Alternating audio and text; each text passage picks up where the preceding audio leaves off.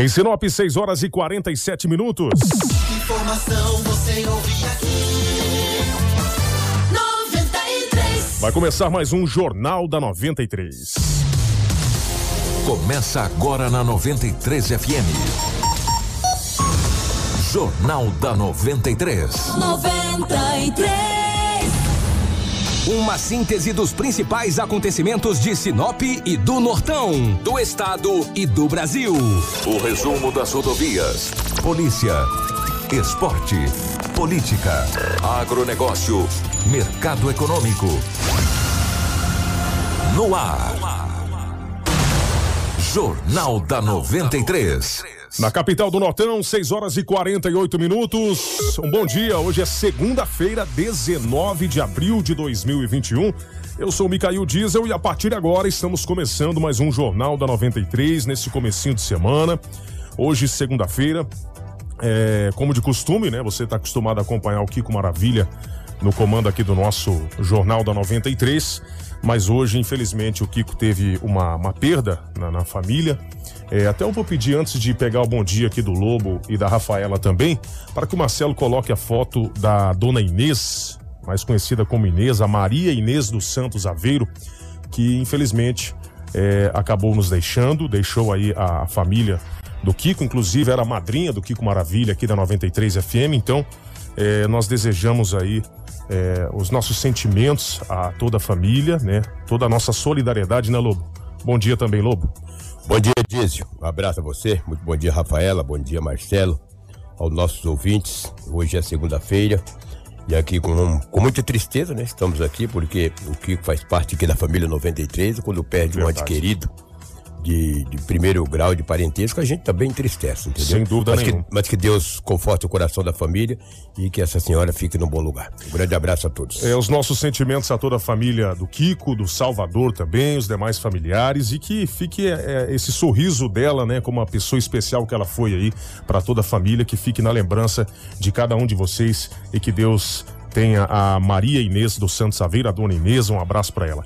Rafaela também, bom dia, seja bem-vinda a mais um Jornal da 93. Bom dia, Diesel. Bom dia, Edinaldo Lobo.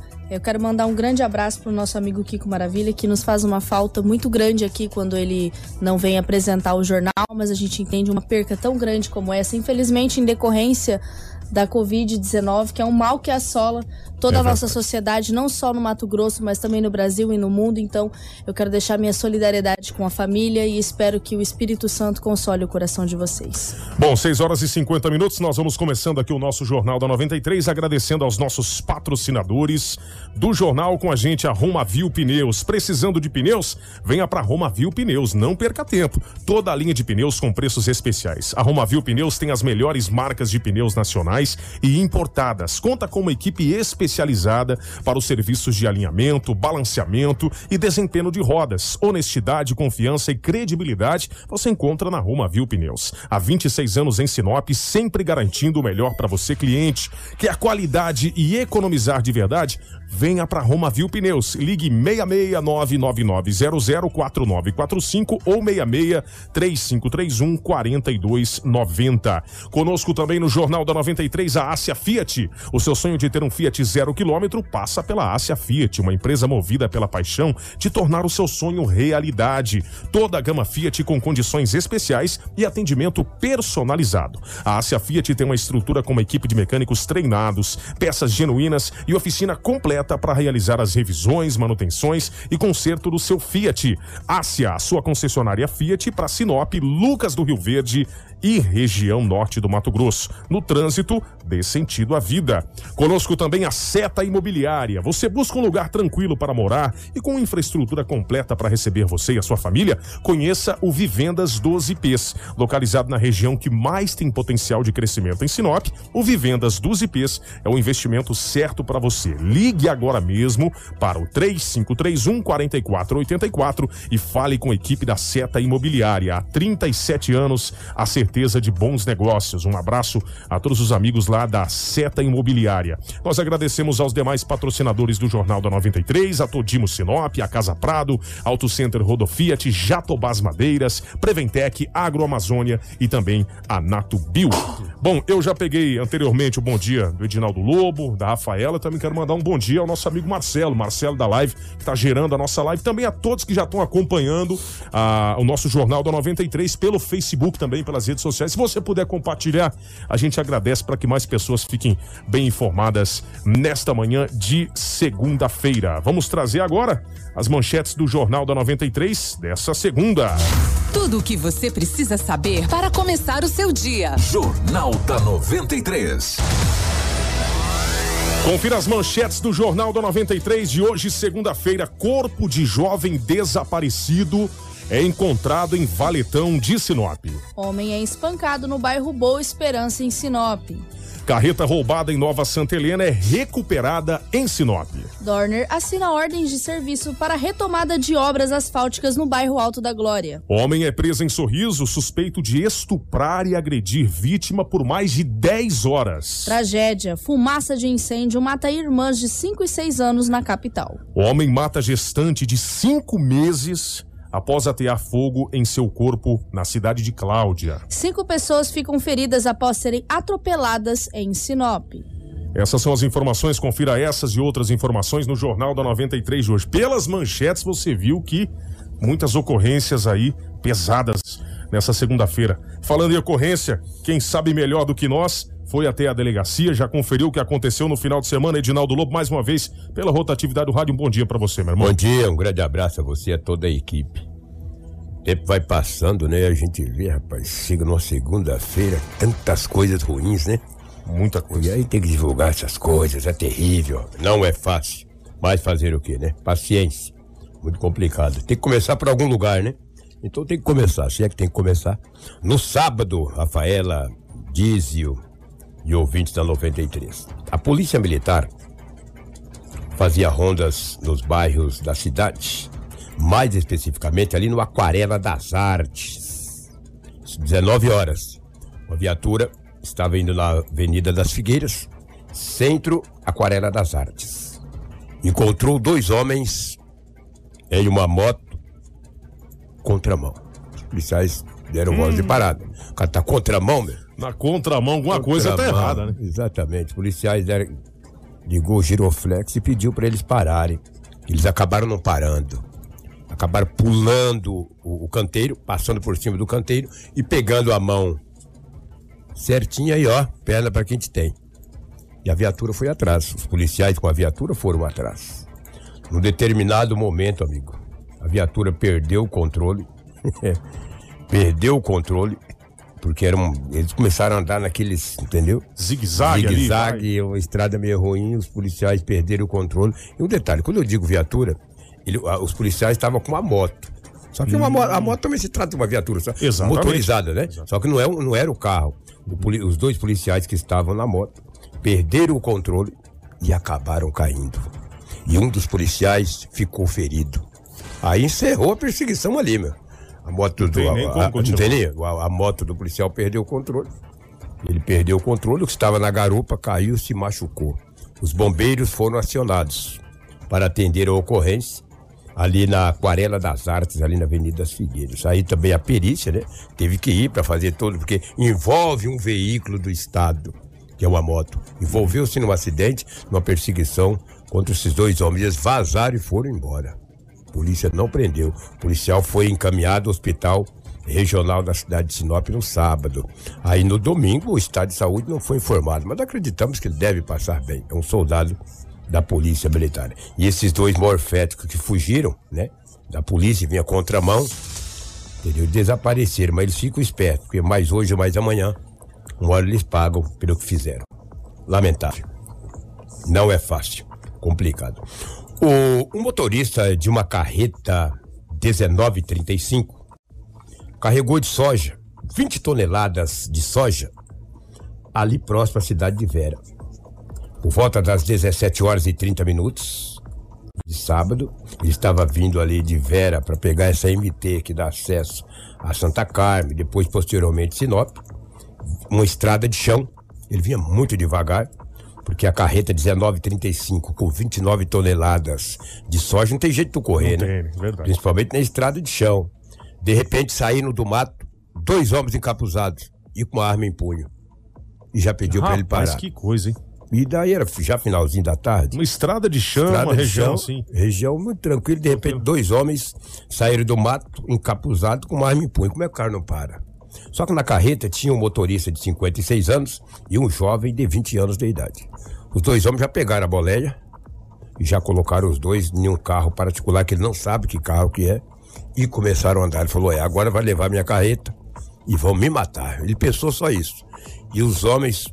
E não tinha. Esses dois pularam na estrada. Sim. Colocaram em um carro. Mais duas pessoas pegaram a boleia do caminhão e vazaram.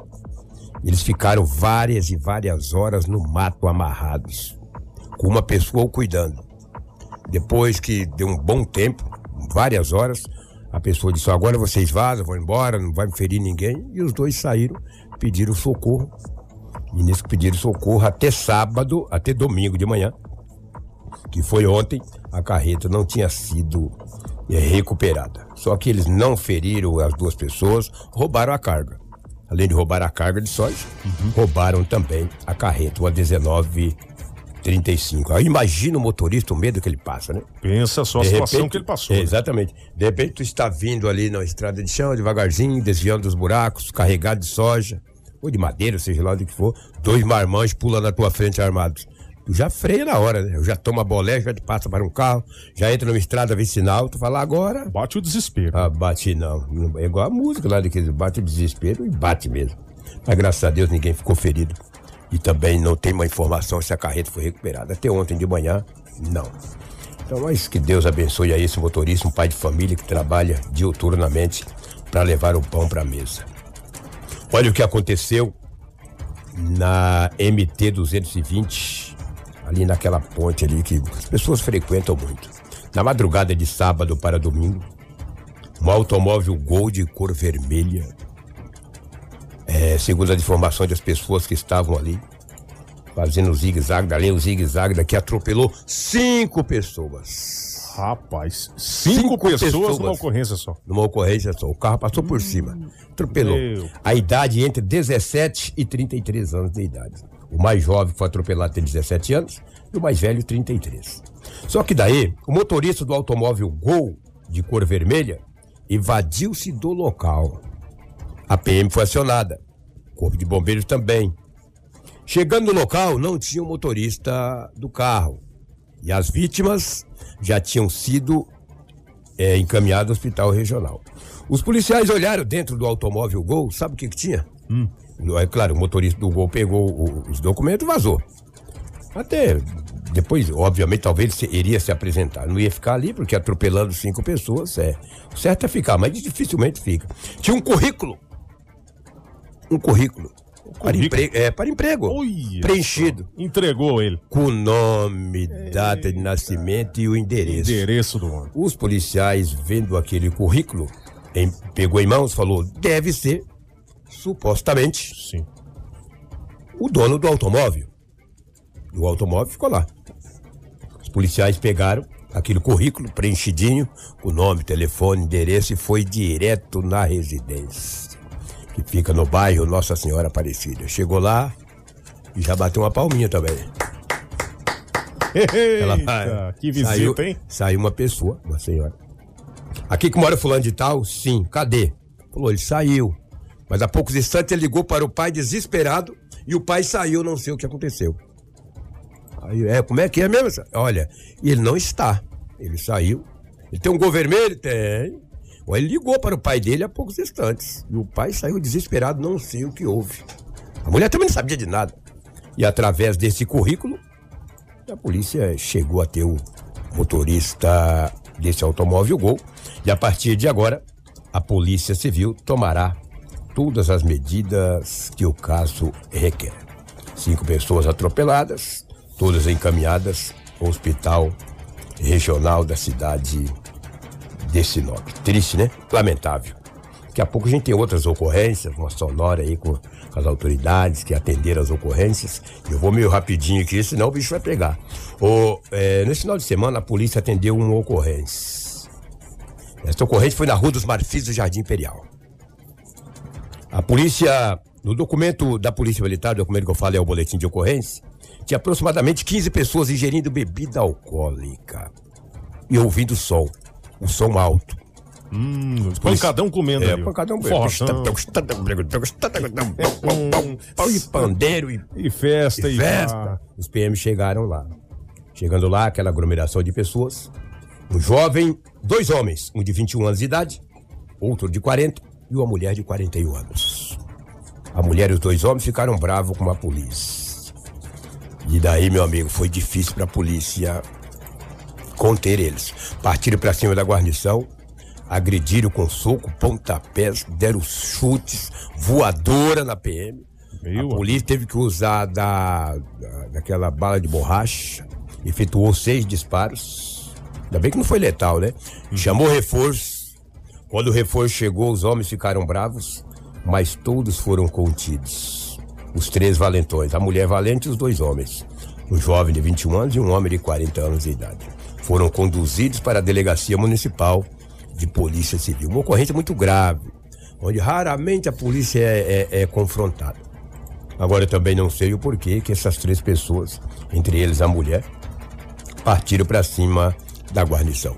O que está no boletim o que, de, de ocorrência que na Rua dos Marfins, Imperial, bebida, som, e os PMs chegando lá para pedir para acalmar, né? Parar com aquela aglomeração.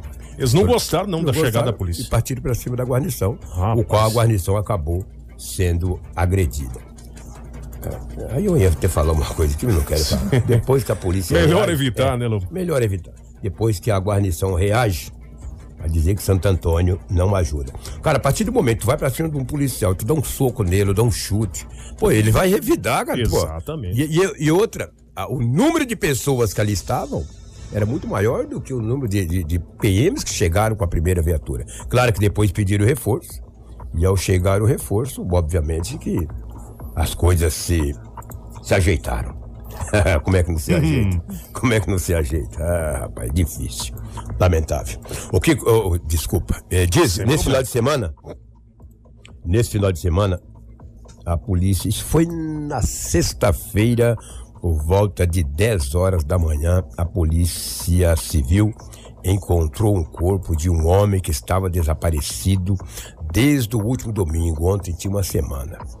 O jovem, por nome de Lucas Pereira Mesquita, saiu da residência dele no domingo, por volta de 19 horas. Saiu com uma moto. Tinha ingerido uma bebidinha e saiu. E daí, meu amigo, não apareceu mais, nem na segunda, nem na terça. Aí a família registrou o boletim de ocorrência. Os policiais civis passaram a investigar o desaparecimento do, do jovem. Um jovem que não tinha problema com ninguém, não tinha nenhuma passagem. Tranquilo. né? É, aquele ali, ó. Por que que desapareceu? Os policiais é, tentaram rastrear o aparelho celular dele. Rapaz, o aparelho celular só dava ali num bairro no, no São Cristóvão. Sim. Isso na segunda-feira. Aí- acabou a bateria, a polícia não conseguiu mais localizar. E eu conversei com o Sebastião de Lima Neto, que é um policial bastante experiente da Polícia Civil, e ele falou: Lobo, aquilo tava me encucando, cara. O garoto tinha nenhuma passagem. Conversamos com vizinhos e parentes, menino do bem. Tinha nenhum problema, né? O rastreou o aparelho celular só ali naquelas proximidades. Mas por quê? Porque o jovem caiu dentro do valetão. Aos policiais civis falam, disseram o seguinte: olha, já que no rastreamento, que nós rastreamos, o celular dele só dava. Vamos dar uma olhada nesse, beirando as margens da BR, nesse valetão. Não andaram muito, encontraram a moto e o jovem caído. Lá estava o aparelho celular, carteira e a moto. Eu perguntei ao investigador de polícia, escuta, sabe que não foi algum acidente? Ele falou, Lobo, a moto não tinha nenhum sinal de batida de carro ou amassado, apenas à frente da motocicleta, porque bateu no barranco. O jovem já estava em adiantado estado de decomposição, porque ele desapareceu no domingo Sim. e foi localizado somente na segunda-feira de manhã. O Sebastião de Lima Neto, que é o investigador de polícia, ele fala dessa. O que entrevistou ele. Ele fala de- de que maneira que encontrou esse jovem. E depois também tem uma sonora com a tia do Lucas Pereira Mesquita. Vamos ouvir É, de início, nós localizamos o local onde ele estava, em uma festa entre amigos ali no Jardim Marama, e dali ele desapareceu. É, fizemos algumas checagens de celular, outros amigos onde ele poderia estar, e não deu nenhum sinal, nenhum, nenhuma informação é, provei, aprove- é, bem assim, aproveitosa. E hoje nós voltamos a fazer uma busca, porque não tinha explicação plausível onde que ele estaria. E ele não tinha inimizade para que alguém quisesse matá-lo. E nós voltamos a uma busca aqui no Valetão, onde fizemos uma equipe ali do São Cristóvão, saindo do viaduto até o Jardim Moarama, onde nós encontramos ele nesse ponto aqui, precisamente aqui em frente ao antigo prédio da Coca-Cola, né? E infelizmente encontramos ele aqui já morto, já em estado de decomposição. Tá aí ouvimos o investigador Tião falando sobre esse caso. Vamos ouvir agora a tia do rapaz também falando. Os investigadores de uma linha né, de investigação, porque o local, a última localização do celular dele é aqui nessa região. Então já tinham verificado essa mata, já tinham verificado vários lugares e ninguém tinha notícias, né? E aí, infelizmente, é um acidente de trânsito, a gente né, lamenta, né? Meu sobrinho mais velho, né? Primogênito do meu irmão. enfim. E a informação que ele estava onde antes do acidente? Então, ele estava na casa de uns amigos e da casa desses amigos ele pegou a BR, né? Isso que a gente não sabe. A gente sabe que da casa desse amigo ele saiu em direção à BR? Segundo ia para casa, mas se ele tomou outro caminho, se ele foi em outro local, a gente não tem essa informação. É um menino super tranquilo, né? Não tem envolvimento com droga, não tem nada. É, várias, notícias errôneas e tudo, havia em tal lugar, mas nenhuma se concretizou. E aí a aflição da família só aumenta. Tá aí ouvimos a tia do rapaz, né? Os nossos sentimentos aí a toda a família. Ele foi encontrado, como o Lobo falou. Aparentemente, né, Lobo? A perícia vai dizer, mas aparentemente parece se tratar de um acidente mesmo ali no Valetão, né? Tudo indica que sim, que deve ter perdido o controle, até porque a própria família disse que haveria ingerido, né? E daí perdeu o controle e, teoricamente, caiu no valetão. Não se sabe, foi fechado por alguém, isso não se sabe. A polícia vai investigar e é triste, lamentável. Os ruins ficam vivos aí, os bons morrem. É terrível. Que Deus conforte a família. É, um homem também foi espancado no bairro Boa Esperança. Quando os bombeiros militares chegaram no local, o homem estava com afundamento de crânio. Não se sabe por que espancaram esse homem muito conhecido ali no bairro. A bombeiro militar. O cara falou: "Ó, como é que o Lobo tá falando de bombeiro? Gente, quando é militar, não é, é sargenta, não é soldada, é, é tudo é militar. Soldado militar Simone, do Corpo de Bombeiros, fala desse homem que os bombeiros atenderam nesse final de semana no bairro Boa Esperança. Vamos ouvi-los. Bom, quando a gente chegou no local, nos deparamos com ele ao solo com ferimento na região do crânio, posterior do crânio. A gente acha que foi um possível espancamento pela situação do corte e ele estava com muito sangramento também. Ele estava bem consciente, né? Consciente e orientado a todo tempo. Os populares ali também ajudando vocês. Isso, nos auxiliares, porque ele estava bem agitado, né? Até pra gente conseguir colocar ele dentro da viatura, a gente teve que fazer uma imobilização pra gente poder encaminhar pro hospital. Sobre essa, essa situação aí, né, Lobo? Exatamente. É a sargento Simone que atendeu a ocorrência. Afundamento de crânio. Tem gente maldoso, né, vai? Pega um pau e bate na Tem, cabeça do rapaz. Da paulada, né? Que Ferimento que é grave, isso? né? Mas na cabeça, fundamento de crânio, TC, traumatismo. Ah, eu vou te TCE, né? Traumatismo encefálico. Rapaz, eu vou te falar. A polícia precisa investigar pra ver quem fez isso com esse homem e prender, né? Pra pagar pelo que fez. Um outro acidente, eh, Dízio, aconteceu no Jardim Pequena, Londres. A vítima perdeu três dedos do pé, cara. Acidente de moto. Rapaz, esse foi um acidente, porque grave, quando, né? quando bate de moto, ali na ferragem, você é prensado, ou braço, ou tórax, ou perna, é, tíbia, perônio, e bateu o dedo, perdeu os dedos do pé. Tu imagina que acidente grave. Perder três dedos do pé, cara. Que que Meu é amigo, isso? e aí não tem como resolver, né? Exatamente. Foi, nossa, a polícia atendeu a ocorrência, os bombeiros também. Um acidente muito grave no Jardim Pequena Londres. E você vê que não tem local para acontecer os acidentes, né? É, no chama bairro, atenção. né? bairro A, B, C, Exatamente. assim por diante. e, e alguns dias atrás tivemos aquele senhor, né, que, também teve o pé amputado, que acabou vindo a falecer. Sim. E é, acidentes gravíssimos aí que a gente tem registrado nesses últimos dias aí, né, Lu? Exatamente. Um ouvinte aqui, a Suzy Santos, disse o seguinte: no local que aconteceu o acidente, não tem iluminação e ali é horrível. É mesmo. O Kiko sempre fala aqui que do Alto da Glória até o Camping Clube é uma escuridão terrível nessa, nesse setor aqui, nesse perímetro urbano de Sinop. Então, que você que dirige o seu carro, você que pilota a sua moto, fique esperto. Essa escuridão é muito grande. Se a gente ficar esperto aí, meu amigo, Sim. você cai de valetão, o carro te fecha, a moto te bate, então fique esperto. Já que o trem não é, não é claro, então vamos andar mais devagar. É, de repente ir mais pela paralela da BR, evitar estar andando em cima dessa BR aí, porque o trânsito é intenso do Alto da Glória até aqui no- no- na área central da cidade, entendeu? O Lobo, até a respeito disso, tivemos É. outro comentário aqui do Marcinho Vanessa. É, falou exatamente. E o valetão é, da Rota do Oeste. A pessoa fica desaparecida no mato, tem que limpar esses valetões. É, ele tá fazendo uma cobrança aqui, o Marcinho, em relação a essa limpeza aí, né? Da, da lateral da BR aí, que a gente viu na imagem lá que realmente tinha mato dessa altura, né, Lobo? Mato que cobre o homem. Cobre, não. Se aquilo ali tivesse É, limpo, exatamente. alguém precisa limpar aquilo ali, não sei, entendeu? Se é, se é a empresa Rota do Oeste ou quem que é, tem que limpar, porque se tivesse limpo, no outro dia cedo à noite mesmo já viria essa vítima. Mas como está um, um mato terrível nas margens da BR, o homem ficou quase uma semana, ficou de domingo a sexta-feira no meio do capim lá, e depois que uma, uma força-tarefa de amigos e da polícia que localizaram esse jovem que estava desaparecido. Tivesse limpinho ali, teria encontrado. Ah, Lô, mas não teria salvado a vida. Mas pelo menos a família tinha feito um, um- Sim, um- uma despedida. uma despedida digna, né? Exatamente. Na minha opinião, entendeu? Mas quando a gente fala muito, o cara diz que ah, quem fala muito, sei o que, tem que falar mesmo, entendeu? Isso é vergonhoso, as margens da BR. Eu estive no Alto da Glória na sexta-feira.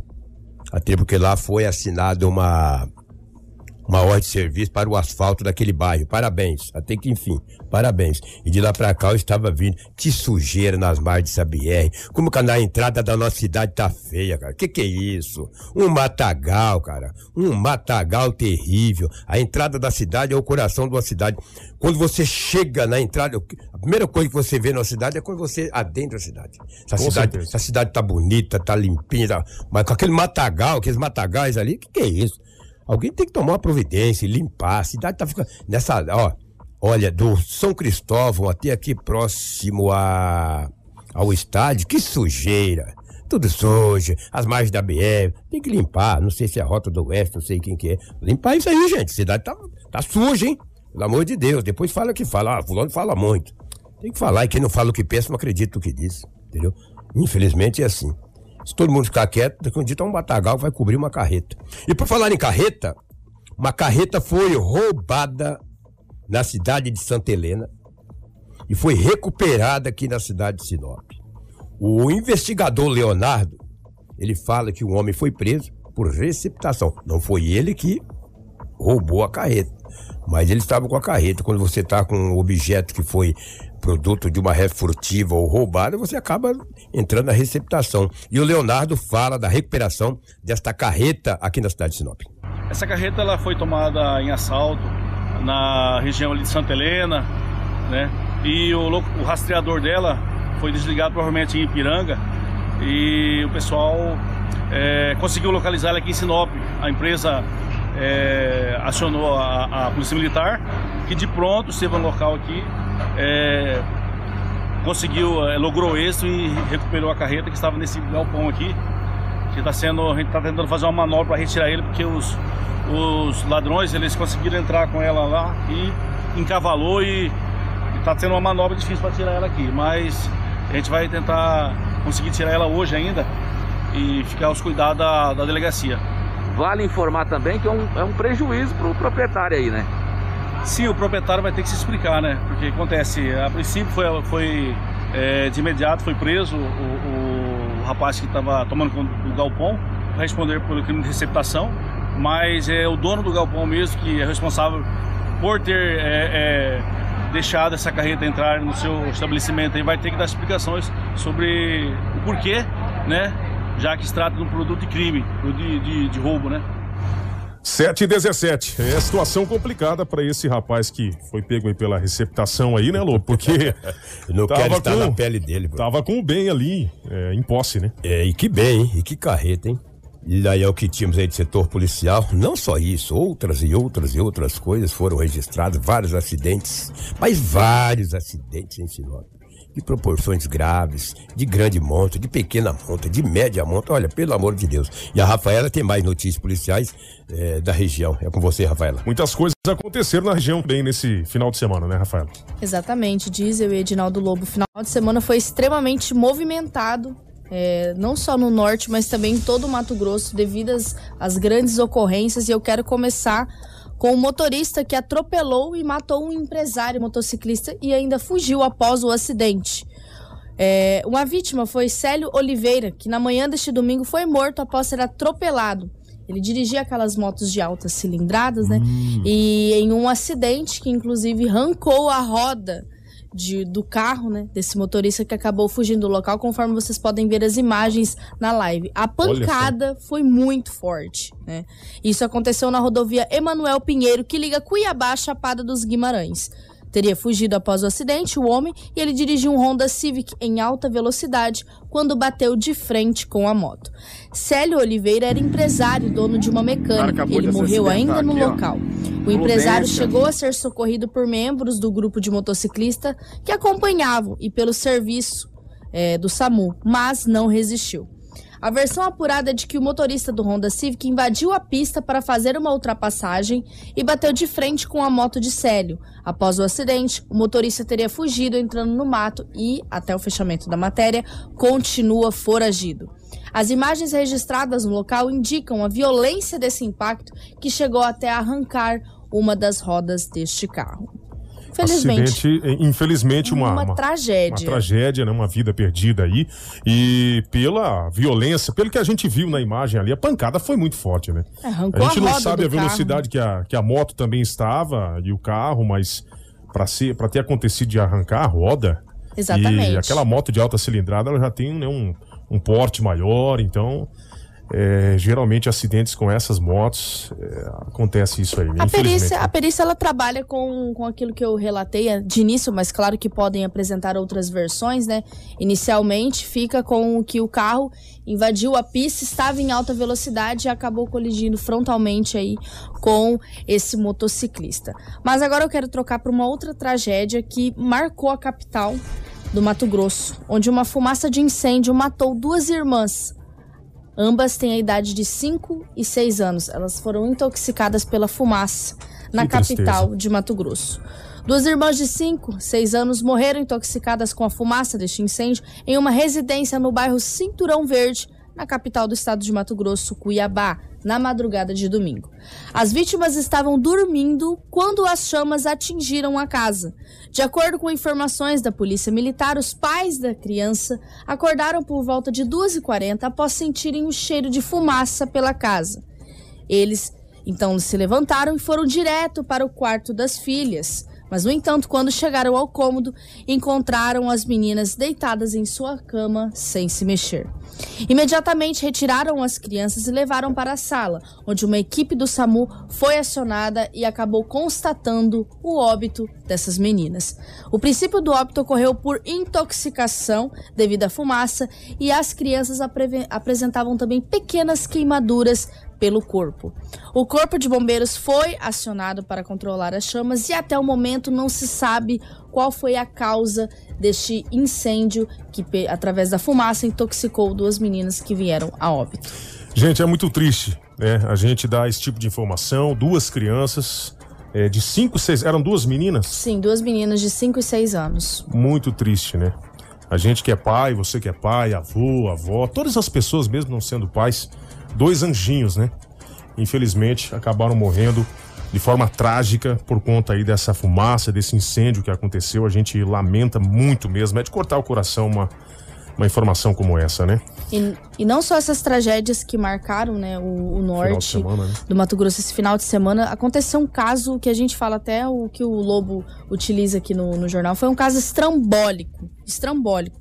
A Polícia Judiciária Civil de Sorriso prendeu em flagrante, no sábado, dia 17, um homem apontado como autor de um crime de estupro e cárcere privado ocorrido durante a madrugada no município. O suspeito de 21 anos é vizinho da vítima e manteve a refém por quase 12 horas enquanto praticava os abusos e agressões. As diligências iniciaram após a vítima de 25 anos comparecer à delegacia de Sorriso, visivelmente abalada e com vários hematomas pelo corpo para comunicar este crime. A comunicação ocorreu logo após ela ser libertada pelo agressor. Segundo as informações, o suspeito pulou o muro da sua casa por volta de meia-noite e meia e, em posse de uma arma branca, a ameaçou, agrediu fisicamente e obrigou a vítima a manter relações sexuais no período em que permaneceu dentro da residência.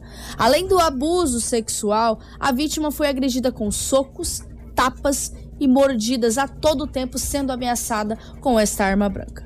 O suspeito ainda filmou a vítima e disse que publicaria os vídeos nas redes sociais caso ele fosse denunciado.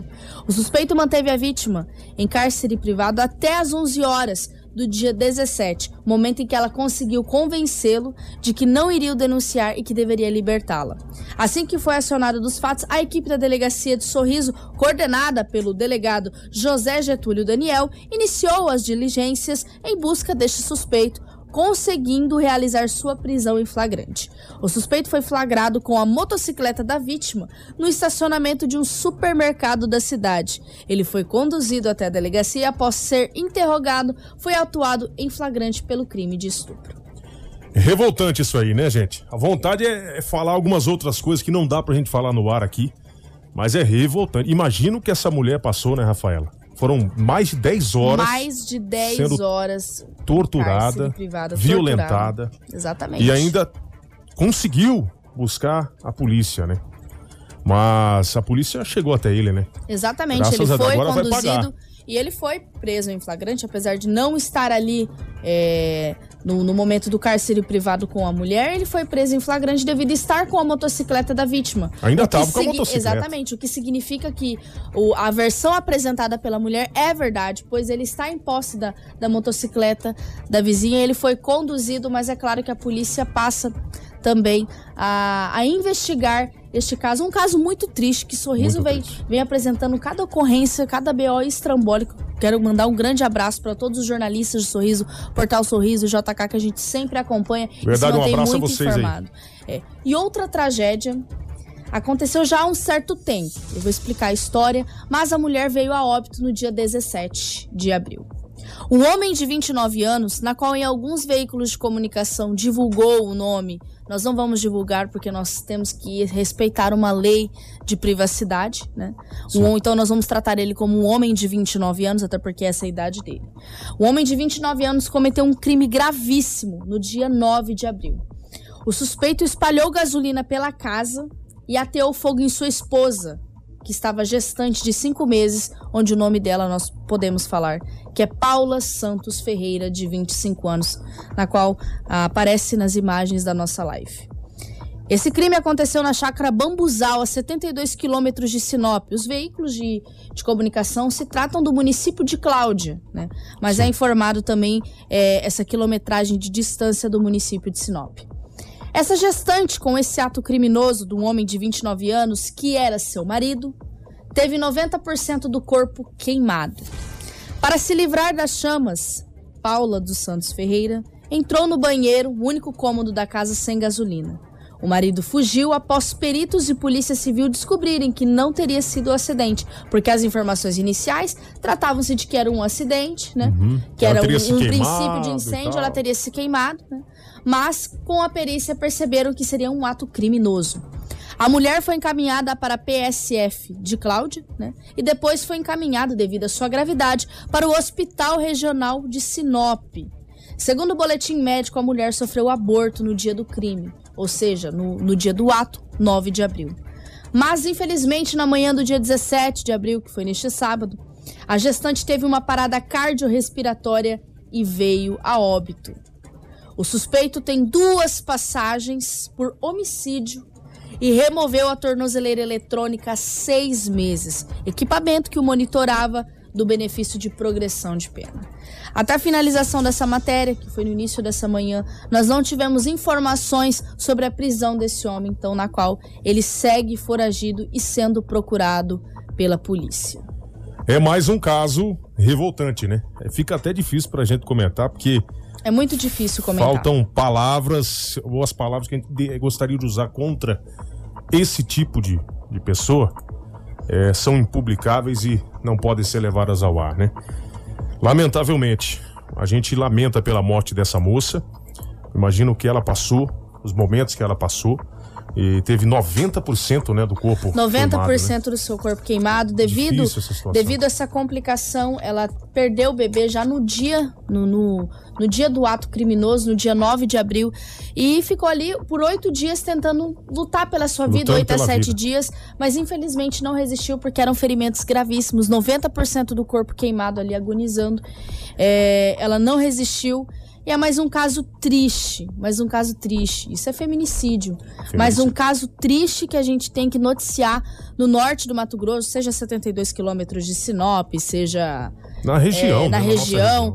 Enfim, não importa. São casos tristes que acontecem onde nós perdemos duas pessoas.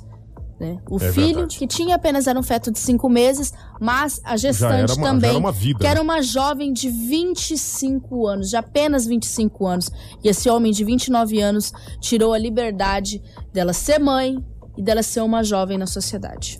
7 horas e 28 minutos, vamos seguindo o nosso Jornal da 93, agradecendo você que está pelo rádio, a nossa grande audiência também é, pela internet na nossa live. Mandar um abraço aqui ao pessoal da Fazenda Dom Arlindo, em Peixoto de Azevedo, a 400 quilômetros de Sinop, estão acompanhando aqui nosso Jornal da 93. A Deusinete Bas, que está aqui na, na live, né? Está acompanhando a gente. A Suzy Santos também, o Kleber, ah, em nome da Luzia também, que falou que não perde nenhum jornal. Nós agradecemos a audiência de todos. E agora passaremos a mais informações eh, do nosso estado de Mato Grosso. Jornal da 93. Bom, no Jornal da 93, vamos falar agora a respeito eh, de um decreto, né? O decreto de emergência. O governador Mauro Mendes declarou situação de emergência no estado do Mato Grosso por conta do avanço do coronavírus, de forma a auxiliar os 141 municípios a enfrentar a pandemia. E o decreto foi publicado nesta última quarta-feira, dia 14, e ainda deverá passar pela validação do governo federal. A situação de emergência atendeu à solicitação da Defesa Civil do Estado e terá validade de 30 dias, podendo ser prorrogado para os, por mais 180 dias. Conforme o governador, a declaração de emergência ajuda os municípios a conseguirem, com menos burocracia, realizar ações de enfrentamento contra a Covid-19. O governador Mauro Mendes decretou situação de emergência para todo o estado de Mato Grosso pelos próximos 30 dias. O objetivo da medida é auxiliar os municípios a conseguirem realizar ações de enfrentamento à Covid-19. O decreto foi publicado na última quarta-feira, dia 14 de abril, e ele já está em vigor. Nós fizemos isso para facilitar principalmente a vida dos municípios mato-grossenses que estão encontrando alguma dificuldade para proceder os seus procedimentos licitatórios de acordo com a lei e fazer as compras importantes nessa emergência da saúde. Com isso, eles vão ganhar um pouco mais de agilidade. Isso não abre mão da segurança de fazer os processos de cotação, buscando comprar com menor preço, mas ganha rapidez para atender na saúde pública em todos os municípios do estado de Mato Grosso. O governador falou, né? Esse decreto dá mais agilidade aí nas compras é, do, do que é necessário para o enfrentamento aí da, da pandemia, né? Rafael? Exatamente. É, até algumas pessoas confundiram, meu Deus, decreto. Quando já vê decreto, acho que é medidas mais restritivas. Nesse caso, esse decreto de emergência que ainda deverá ser passado pelo governo federal. É, é um decreto onde dá um pouquinho mais de liberdade para a realização de compras sem menos burocracias e também, claro, sem um saldo limite para definir essas coisas. 7 horas e 31 minutos, vamos seguindo com as informações nessa manhã para você de rádio ligado na 93, você que está na nossa live também. Tem, vamos falar agora a respeito, é, vamos trazer essa outra informação, né? O prefeito Roberto Donner, acompanhado do vice e também do secretário de obras Dalton Martini, assinou pela manhã a ordem de serviço para a retomada das obras de asfaltamento do bairro Alto da Glória, que é um dos bairros mais antigos de Sinop. É o tão sonhado asfaltamento que o povo do Alto da Glória já espera há muito tempo, né? Exatamente. A obra de pavimentação vai contemplar todo o bairro e será conduzida pela empresa que foi a segunda colocada na licitação, após a desistência da primeira, que ainda foi realizada na gestão passada. Segundo o prefeito Roberto Dorner, já começam nesta semana com a entrega do asfalto prevista para o final deste ano. E o prefeito Roberto Dorner, em coletiva, disse estar confiante que o asfalto tão sonhado pelos mora- moradores do bairro vai se concretizar ainda nesse ano. Vamos Essa obra aí já desde o ano passado estava aí, né? E aí deu-se essa polêmica toda, a empresa não deu conta de tocar. E aí foi tirada essa empresa e veio o segundo colocado. E aí com o segundo colocado a gente teve uma conversa muito grande com ele. Ele disse que ele vai dar conta de fazer até o final do ano essa obra. Foi combinado e está acertado dentro do contrato que esse ano tem que entregar essa obra. Então o povo do Alto da Glória não pode esperar mais. A obra está prometida, está lançada e segunda-feira já começa esse trabalho aí. E não pode agora dizer que está chovendo, que não está chovendo, que está faltando isso, está faltando aquilo. O dinheiro está na conta para pagar. É só trabalhar. Inicia quando as obras, Roberto? A partir de segunda-feira já começa a vir tubulação para cá, você viu o que ele falou aí, né? Ele, a ordem de serviço já podia ser até hoje, mas ele falou que a partir de segunda-feira vai começar a trazer as tubulação para cá e vai começar a mexer. E aí eu já falei para os moradores, ó, cobrem, cobrem, porque se vocês não cobrar, às vezes a gente está lá na prefeitura, não está vendo a, a, a morosidade que está acontecendo por aqui, e a gente tem que ser cobrado e nós vamos cobrar também. Um sonho antigo dos moradores que moram aqui, não só nesse bairro, mas também na região. Com certeza, isso aí eu, eu conheço o Alto da Glória quando começou. Começou, nunca foi colocado um pingo de asfalto, agora teve alguns, alguns acessos de asfalto aí. E essas promessas, já, e, anos e anos ah, que os prefeitos aí vêm vem prometendo e nunca fizeram. E agora nós vamos, se Deus quiser, vamos concluir essa obra. Essa obra. O secretário de Obras e vice-prefeito Dalton Martini também falou com a nossa equipe sobre esse avanço realizado pelo executivo e essa empresa. É o, é o mesmo projeto, só apenas com um aditivo numa rua no final, lá embaixo, que tem- chega numa associação, é mais uns 60 metros, um aditivo que já está autorizado a fazer. E é lógico, nós queremos também fazer o outro lado da rodovia. Então, são projetos que de- deverão adentrar ainda na Secretaria de Obras. Nós já encomendamos o projeto, mas a princípio nós já vamos fazer o cascalhamento do outro lado, na margem eh, direita da rodovia, né? Quem vem de Cuiabá, esquerda, quem, quem vai para Cuiabá. Queremos que o Alto da Glória realmente seja contemplado com obras. O Alto da Glória que viveu no esquecimento. O Alto da Glória do meu saudoso amigo Sgarbi. Nós queremos dizer à sua família, Sgarbi, e ao senhor, que nós vamos fazer o que era um sonho do senhor, nós vamos fazer virar realidade aqui em Sinop. Além do asfalto, quais outras prioridades aqui para esse bairro, Dalton? São muitas, já temos pedido de feira, nós temos pedido eh, iluminação pública que tem que ser mantida, enfim, creche, escola, o que for necessário para o bairro nós vamos estar fazendo. Nós buscamos a empresa Piscinati, que é uma empresa aqui do Alto da Glória, é uma empresa aqui de Sinop, e nós temos certeza que ele vai fazer a obra. Dinheiro não falta, o dinheiro está em caixa e ele já está trabalhando. É uma empresa que tem aqui, ele já disse que tem 4 mil tubos prontos, então nós não temos dúvida que ele vai fazer a obra. Ok, acompanhamos aí o secretário de Obras e vice-prefeito também Dalton Martini e a presidente do bairro Alto da Glória, Vitória Dias, representou os moradores nesse ato e explicou que o asfalto é um sonho antigo e que irá acompanhar também todo o processo da obra. Bom, bom para nós essa obra, essa assinatura dessa ordem de serviço hoje é muito importante porque a gente sabe que já é a terceira vez que ela é assinada. É, mais de um ano que o projeto já está feito do bairro e a gente aguardando, porque para nós asfalto é qualidade de vida, é saúde, é um tempo muito grande que a gente vem esperando, vem lutando, cobrando da prefeitura, cobrando dos vereadores que nos apoiam nessa luta, que desde o ano passado a gente está buscando. Infelizmente, a empresa que pegou anteriormente não concluiu a obra e mais uma vez a gente acabou ficando para trás.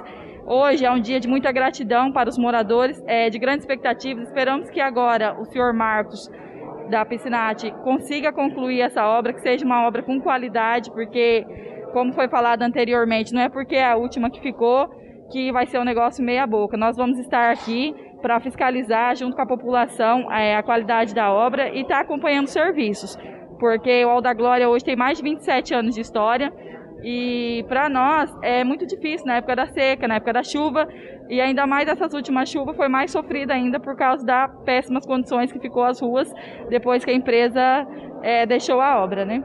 A empresa que foi contratada é do município e já possui várias obras executadas e finalizadas. Ela foi segunda colocada na licitação realizada em 2019 e a primeira é, que havia sido licitada, ela iniciou as obras, mas não terminou e ainda rescindiu o contrato na gestão passada. Nós conversamos com o presidente da empresa, Marco César Piscinati Guerra, que prometeu finalizar esta obra ainda este ano. Olha, a obra a partir de hoje, nós já estamos vendo os, aonde, onde a prefeitura disponibilizou para a empresa para a instalação já para começar a vir a, os tubos, né? Mas provavelmente a partir de, de, de amanhã já começa a obra aqui, tá? Seja, Roberto Dorn quer que entregue esse ano até dezembro. É possível? Olha, é possível. É uma obra, quando você começa ela, é, tem, as, tem vários fatores né, que pode adiantar ou pode atrasar. Um, um dos fatores é a rede de água. Essa rede de água ela é rasa, é, não existe um projeto certo para a gente seguir ele. Então, se tiver tudo ok e não tiver muito problema, a obra é para ser executada até o dia 30 de dezembro. Qual será o investimento aqui nessa obra? Ah, o investimento aqui é grande da empresa, é hoje estimado aí a quase 9 milhões, porque é um, já é uma licitação antiga, os valores são muito diferentes, né? Então a empresa deve colocar aqui 9 milhões, 9 milhões e meio. 7 horas e 38 minutos. Acompanhamos então o, o Marco César falando aqui no Jornal da 93 e a gente espera que essa obra seja concluída. Até teve um ouvinte que aproveitou o momento, né? Ela falou aqui, ó, bom dia Diesel e o pessoal do Jornal da 93 e o asfaltamento da estrada Nancy, que todos os prefeitos que passaram sempre diziam ter interesse em, em asfaltar, mas acabaram não fazendo nada. Pede para eles virem aqui, andar na estrada, diz que tá só a buraqueira a estrada lá, né? É a reivindicação aqui da Nayara, né? Falou que tem bastante buraco lá, que eles pagam os impostos e também querem a realização desse sonho para eles, né? São muitas localidades, muitos, muitas estradas aí que a população de Sinop busca e aguarda há muitos anos aí pelo asfaltamento. Mas a gente fica feliz, né? Pelo, pela pelo, pelo menos por esse, essa possibilidade agora de asfaltamento lá do Alto da Glória. Tomara Com que certeza. conclua. Né? E quando se faz em algum lugar, a gente também espera que se faça no outro. Exato. E esse pedido da Estrada Nancy é muito antigo também. O Alto da Glória, claro, é um pedido muito mais antigo. É um povo que está sofrendo. Quando a gente vê as chuvas que acontecem na cidade, não tem como andar naquele bairro. Não tem como o pessoal que tá andando de bicicleta, até de moto, até de carro mesmo. O carro fica parado em uns buracos absurdos.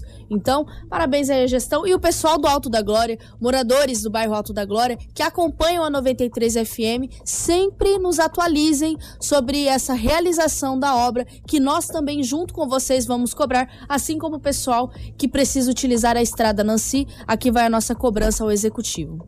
7h40. Jornal da 93. Continua aqui o nosso Jornal da 93 e agora vamos falar sobre a atualização do, do decreto, né, da, da, das medidas restritivas aqui no estado de Mato Grosso. O governo de Mato Grosso atualizou as medidas restritivas contra o avanço da Covid-19 no, no estado e as novas regras foram assinadas nessa última sexta-feira, dia 16, pelo governador Mauro Mendes e pelo secretário-chefe da Casa Civil, Mauro Carvalho, e passam a valer imediatamente, né, Rafaela? Só para explicar uma coisa, pessoal, mudou mudou apenas um trecho do decreto do governo do estado. Né? Uhum. É, as classificações de risco permanecem ainda neste decreto, né? Risco baixo, moderado, alto e muito alto. As mesmas medidas, porém, o que mudou é que é, é relação àquelas medidas que é, é superior a 85% quando a ocupação de leitos de UTI. Né? Então, todas essas medidas elas terão que ser aplicadas em todo o estado, mesmo se a classificação de risco do município indicar normas mais brandas, né? Como é o caso da classificação de risco, se eu não me engano, do baixo e do moderado. Indicam Sim. normas mais brandas, dá mais liberdade aos municípios, só que ali no decreto já especifica.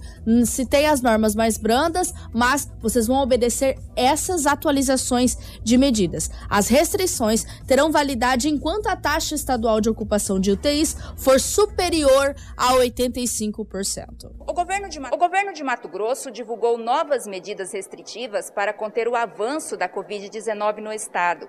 As novas regras foram assinadas nesta sexta-feira, dia 16, pelo governador Mauro Mendes e pelo secretário-chefe da Casa Civil, Mauro Carvalho. Entre as principais mudanças está o horário de funcionamento dos estabelecimentos comerciais, que passa a ser, a partir de agora, das 5 horas da manhã às 10 horas da noite, de segunda a sábado. Nos domingos, fica mantido o horário das 5 horas da manhã ao meio-dia, com exceção dos restaurantes, inclusive os de shopping centers, que poderão funcionar até às 3 horas da tarde. Outra alteração no documento é em relação ao funcionamento de restaurantes e similares na modalidade PEG Leve e Drive-Thru, que poderá funcionar até às 10h45 da noite, os serviços de delivery continuam autorizados a funcionar até às 11h59 da noite. Já o toque de recolher passa a valer a partir das 11 horas da noite. Também passa a ser permitido o consumo de bebidas alcoólicas nos locais de venda, desde que restrito aos clientes sentados à mesa e respeitados os limites de capacidade e horário. Todas essas medidas terão que ser aplicadas em todo o estado de Mato Grosso, mesmo se a classificação de risco do município indicar normas mais brandas. As restrições terão validade enquanto a taxa estadual de ocupação de UTIs for superior a 85%. As forças de segurança irão atuar de forma a impedir qualquer tipo de aglomeração em todas as regiões do estado de Mato Grosso. As atualizações das medidas restritivas, as medidas, digamos assim, as mudanças mais visíveis assim, que a gente sentiu a diferença mesmo, foi principalmente no final de semana, né, a Rafaela, que agora é, os bares, é, os restaurantes poderiam atender até às 22 horas, né? É, agora podem atender até às 22, né? Podem, né? Verdade. Com o toque de recolher, a gente fica às 23, não pode mais ter circulação de pessoas na rua. A gente estava vivendo até às 8, né? E começamos às, às 19, né? Isso. Não, às, às 20, né? E aí agora nós temos esse decreto aí que tá ampliando os horários e no sábado a gente vivia até o meio-dia. É verdade. Primeiro era agora, até as 19, depois Isso. teve um aumento até as 20, 20, horas para os mercados e tal. E agora subiu para as 22 horas de segunda a sábado, né? Exatamente. Agora o sábado, além da, de nós ficarmos mais tempo, que era meio-dia, 14 horas para restaurante, né? uhum. né? A gente vai poder ampliar o horário até às 22 horas. É, até que é uma ampliação de horário, né? A gente não pode falar que é muita coisa, até porque Sim. o setor de bares e restaurantes já vem sofrendo desde o início da pandemia, até porque quando a gente fala de restrições é, de horários, o pessoal da noite é o mais prejudicado e isso não tem como a gente discutir. Mas é uma ampliação, né? E essa essa ampliação, esse decreto vai permanecer enquanto a taxa de ocupação de leitos estadual tiver acima de 85%. Se a gente um dia apresentar 83, 80, enfim, 70 logo abaixo, nós vamos é, ter medidas mais flexíveis. Talvez vamos ampliar mais os horários, mas não tem previsão para uma ampliação maior a não ser essas que foram apresentadas pelo governo do estado. Bom, 7 horas e 45 minutos. Antes de entrar no boletim Covid, até para dar uma resposta para o Evandro também, ele pediu, é, o Evandro lá do Camping Clube, né? Ele pediu a união aí, né, do, do responsável pelo Camping Clube com a prefeitura para tentar alguma coisa, para conseguir o asfaltamento lá para aquela região também. É uma, um pedido aqui do nosso amigo Evandro para melhorar a qualidade de vida, porque a poeira vai começar também. A gente agradece a audiência do Evandro e de todos lá do Camping Clube, né? Ok, 7h45, vamos trazer agora os números, o boletim aí Tem municipal ou estadual? Exatamente, nós temos do município de Sinop, que nós vamos iniciar agora, onde Sinop confirma, desde o início da pandemia, 17.967 casos confirmados. Destes, 17.136 já se encontram recuperados. Estamos com 447 em isolamento e 312 óbitos registrados. Estamos com 72 internações. Das internações, nós temos 4 em UTI de hospital privado e 14 em enfermaria de hospital privado. 15 estão na UTI do Hospital Regional e 15 na enfermaria do Hospital Regional. Um agradecimento à Prefeitura de Sinop, que foi um pedido, inclusive, aqui no Jornal da 93, foi incluir quantos pacientes estão internados no hospital de campanha, que é aquela ala da Covid, que era o hospital de campanha ali no Hospital da Visão, mas foi Sim. remanejado ali para a UPA. E atualmente nós estamos com 24 ali no hospital de campanha da Covid-19 da COVID na ala da Covid. Casos de outros municípios né, do estado se encontram um internado na enfermaria privada, nove internado na enfermaria pública, 13 na UTI pública e cinco na UTI privada. Estamos com três óbitos em investigação. De leitos de UTIs no Hospital Regional disponível, nós só temos apenas um, e de enfermaria no Hospital Regional disponíveis, nós temos apenas cinco. Vale ressaltar, né, que a cada momento que vai se atualizando o boletim da Covid, a gente sabe que tem pacientes na fila de espera por leitos de UTIs a nível do estado, então com certeza as vagas podem ser ocupadas de forma imediata. Agora vamos aos dados do estado de Mato Grosso, onde a Secretaria de Estado de Saúde notificou até a tarde deste domingo 342.896 casos confirmados, sendo registrados 9.084 óbitos em decorrência da Covid. Foram notificadas, nessas 24 horas, 653 novas confirmações do casos da Covid. Dos 342.896 casos confirmados, 11.183 estão em isolamento domiciliar e 320.566 estão já recuperados. Entre casos confirmados, suspeitos e descartados para Covid-19, há 516 internações em UTIs públicas e 456 em enfermarias públicas. A taxa de ocupação está em 97,73% para as UTIs adulto e em 57% para as enfermarias adulto. Ok. Esses são os dados, os boletins aí sobre a Covid-19. Assim a gente vai fechando aqui o nosso Jornal da 93. Eram essas as informações. Gente, as medidas foram, digamos assim, um pouco mais é, afrouxadas ou diminuíram, né, algumas medidas de restrição, mas é, os cuidados devem ser mantidos aí, claro. É, a gente percebeu que os restaurantes, as lanchonetes têm cuidado também agora para manter aí o, a, a, a, aquele número, né, número de, de pessoas para evitar aí uma uma lotação e isso é importante para que a gente possa trabalhar, né? Eu acho que todos querem trabalhar, todos precisam levar o pão para sua casa, então a gente é, torce, né, para que a, a situação aí da, das internações melhorem, a pandemia, toda, toda essa situação melhore. E ao mesmo tempo a gente pede para que as pessoas tomem esse cuidado para que a gente possa continuar aí cada vez mais melhorando essa situação do comércio aberto, né, Rafael? Exatamente, Diesel. E vale ressaltar a fiscalização que não se deve só ir em bares e restaurantes. Eu concordo, nós temos que fiscalizar isso aí.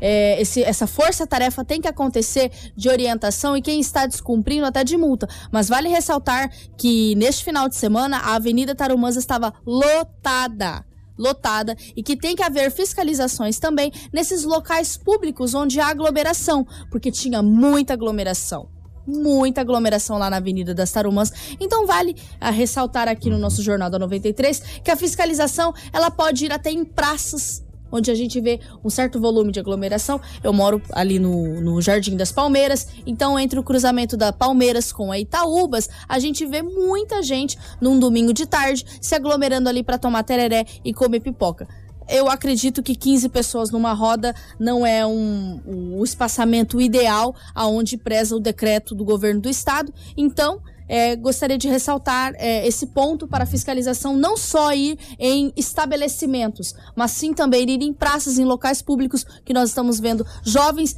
e pessoas de todas as faixas etárias se aglomerando nesses locais. Agora, 7 horas e 50 minutos, assim fechamos. Essas eram as, as informações do nosso. Teríamos muito mais, mas pelo tempo não é possível. Obrigado, Rafaela.